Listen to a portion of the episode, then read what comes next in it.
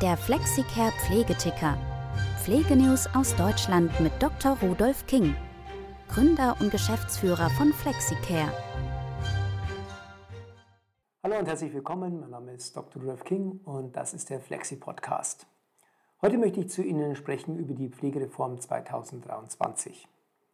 Wir haben uns ein bisschen Zeit gelassen, weil wir uns wirklich gut vorbereiten wollten wir, das bin ich und mein Kollege Alexander Swanitze, der mir bei der Vorbereitung extrem geholfen hat, zu sagen, das wäre der Podcast von Alexander, wäre nur eine minimale Übertreibung.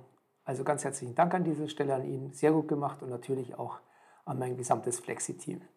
Der Bundesminister für Gesundheit und Pflege, Professor Dr. Lauterbach, hat mit einiger Verzögerung die Pflegereform durchgebracht. Sie heißt Pflegereform, es sollte Pflegereformchen heißen oder wie man im Schwäbischen sagt, Pflegereformle. Es ist definitiv kein großer Sprung.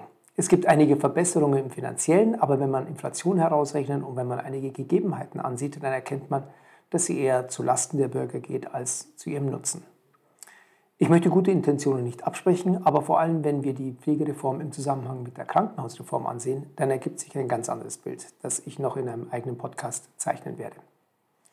Zunächst einmal, es gibt ab Januar 2024 mindestens 5% mehr Pflegegeld, ab dem Pflegegrad 2 wie bisher und alternativ 5% mehr Pflegesachleistungen. Weiterhin wurde eine Art Inflationsklausel eingeführt, sodass in der Zukunft automatisch, ohne dass es eines neuen Gesetzgebungsverfahrens bedarf, die Anpassungen an den Lebenshaltungsindex erfolgen wird. Auch die Pflegeheimzuschläge sollen ab Januar 2024 erhöht werden, und zwar nach Monaten im Pflegeheim gestaffelt um 5 bis 15 Prozent des bisherigen Satzes. Das ist gut gedacht, aber alleine wenn wir die Kostenerhöhungen im tatsächlichen sehen und gleichzeitig wie stark beim Pflegepersonal abgebaut wird in den Pflegeheimen, ist es wirklich nur ein Tropfen auf dem heißen Stein. Eine wirklich schöne Neuerung ist, dass das Begutachtungsverfahren aufgewertet wurde. Gott sei Dank. Ich habe schon in einem meiner letzten Podcasts kritisiert, dass hier eigentlich schon ein sehr gut ausgearbeitetes System vorliegt, gesetzlich, dieses aber nicht gewürdigt wird. Dazu muss man wissen, bisher war es regelmäßig so, ein Pflegegutachter kommt in die Wohnung eines neuerdings Pflegebedürftigen und schreibt dann zusammen, was auch immer zu tun ist, um die Wohnung sozusagen pflegeklar zu machen. Die Versicherung hat dann bisher immer runtergestrichen, meist von ein paar tausend Investitionskosten auf vielleicht 200 Euro. Das soll jetzt in der Zukunft eher ein, automatisierter, ein automatisiertes Verfahren sein. Also was im Pflegegutachten steht, kann eben nicht gekürzt werden. Merkwürdig, dass man überhaupt sowas braucht, weil eigentlich sind die Vorschriften zum Pflegegutachten bereits sehr hochwertig formuliert. Jetzt ist es also nochmal klargestellt. Ich hoffe, den Kassen fällt nicht ein, wie sie es doch wieder drehen können. Denn die Gutachter, die ich kenne, sind alle extrem frustriert. Sie geben sich wirklich viel Mühe, werden extra ausgebildet und dann heißt es einfach, schön, danke fürs Gutachten, machen wir aber nicht. Weiter. Es gibt eine hohe Steigerung für die Bezahlung der Betreuung von schwerbehinderten Kindern. Mein Daumen geht da nach oben, gut gemacht. Das Geld ist wirklich gut angelegt und zwar auch schon ab Januar 2024. Es bleibt auch beim gegenseitigen Ausgleich zwischen Verhinderungspflege und Kurzzeitpflege. Zur Definition, Kurzzeitpflege ist Pflege zu Hause, wenn man noch nicht beim Pflegedienst ist, also zum Beispiel Urlaub oder berufsbedingte Abwesenheit der pflegenden Verwandten. Bisher können ab Pflegegrad 2 1612 Euro im Jahr abgerufen werden. Kurzzeitpflege hingegen wird bezahlt, wenn jemand kurzfristig in eine stationäre Pflege muss, äh, aufgrund von familiären Gründen, Erkrankungen. Es gibt da viele verschiedene Gründe oder auch um den Eintritt in ein Pflegeheim zu überbrücken. Bisher konnten Verhinderungsgeld und Kurzzeitpflege zusammengezählt werden. Im Gespräch war, dass es nicht weiterhin äh, kombiniert werden darf. Gott sei Dank, es bleibt dabei, beide, beide bleiben verrechenbar und insgesamt erhält man etwa 150 Euro mehr, also wieder etwa 5 Prozent. Inflationsausgleich sieht anders aus, sagte ich schon. Was gefällt mir nicht? Zunächst die Kostenseite. Die Sozialabgaben für die Pflege werden von derzeit 3,4 auf pauschal 4 Prozent erhöht, wobei es Abzüge gibt jetzt für Familien mit Kindern. Das hört sich erstmal sehr logisch an. Wer Kinder, also zukünftige Beitragszahler, großzieht, soll auch davon partizipieren. Was ich hier angreife, ist zunächst, dass diese 3,4 und ab 2024 4 Prozent ja auch schon immer auf Rentenbeträge der Sozialkassen angewendet wird.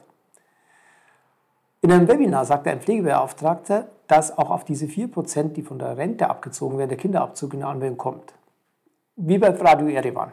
Im Prinzip ja, aber unter uns, die Kürzung gilt nur für Kinder unter 25. Kennen Sie viele Rentner, die Kinder unter 25 haben? Gott schütze sie, wenn sie Ich finde es ohnehin merkwürdig, dass man Sozialabgaben auf etwas bezahlen muss, wofür man schon jahrelang Sozialabgaben einbezahlt hat, um es zu bekommen. Keine Bank würde Zinsen weiter verlangen, wenn man sein Haus und das Darlehen abgezahlt hat, weil man ja die Nutzung nun kostenlos hat. Das macht keinen Sinn. Die Erhöhung auf 4% wurde vom Professor Dr. Lauterbach als Kernstück der Reform genannt. Wenn das das Kernstück der Reform ist, dann möchte ich gerne mal eine echte Reform sehen. Wir können um 0,6% den Beitrag erhöhen, da ist ja noch nie einer drauf gekommen. Also man hätte sich wirklich was Besseres einfallen lassen können, wirklich an das Problem rangehen. Dann wundert mich noch, dass sehr viele Maßnahmen erst 2025 in Kraft treten sollen. Warum weiß ich nicht. Ein bisschen komisch ist es, vielleicht ein Zufall, dass genau in dem Jahr der Wahlkampf zur Bundestagswahl stattfindet. Ein Schelm, wer Schlechtes dabei denkt. So sieht nun die Reform aus. Jetzt möchte ich noch die Kommentare der Verbände dazu sagen, die wir gefunden haben.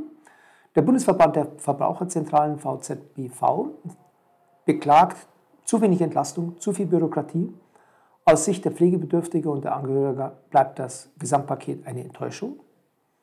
Eine Kommentatorin der Münchner AZ schrieb, wofür sollen die pflegenden Angehörigen das Pflegebudget denn ausgeben? Tages- und Kurzzeitpflegeplätze sind zu rar. Sehr wahr. Wie sollen sie im Leistungsdschungel und in der ganzen Bürokratie durchblicken? Es fehlen die Beratungsstellen. Hier ein Einschub. Ich möchte dem Seniorenbeirat in München zumindest aus vollem Herzen Lob zollen. Sie machen einen großartigen Job mit ganz geringen Finanzmitteln.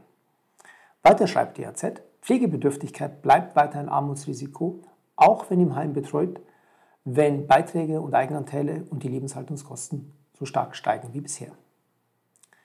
Die Diakonie in Deutschland schreibt, 5% Erhöhung des Pflegegelds seien zu niedrig, wenn die Inflation 2022 bei 7,9% lag. Bingo. Kann man nichts besser sagen. Pflegende Angehörige stehen weiter im Regen die, gerade die, die die größten Pflegeleistungen schultern. Absolut richtig. Und schließlich der Sozialverband VDK.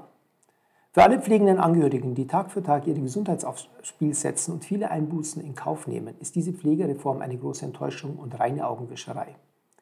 Die Nächstenpflege ist am Limit, weil sie seit Jahren von der Politik ignoriert wurde und auch jetzt kommt sie wieder viel zu kurz. Laut einer Hochrechnung des VDK werden derzeit ca. 12 Milliarden Euro an Leistungen, die den Menschen eigentlich aus der Pflegeversicherung zur Verfügung stehen, überhaupt nicht abgerufen und da muss Abhilfe geschaffen werden. Nun, im Bereich Verhinderungspflege sind wir von Flexi dabei, richtig mit selbstständigen Pflegekräften auf Sofortabruf zu helfen, damit hier wenigstens ein Problem von vielen weniger besteht, um ihr Leistung abgerufen werden kann. Das war der Flexi-Podcast zur Pflegereform 2023. Wir sehen uns nächste Woche wieder mit dem Pflegepodcast. Bleiben Sie gesund.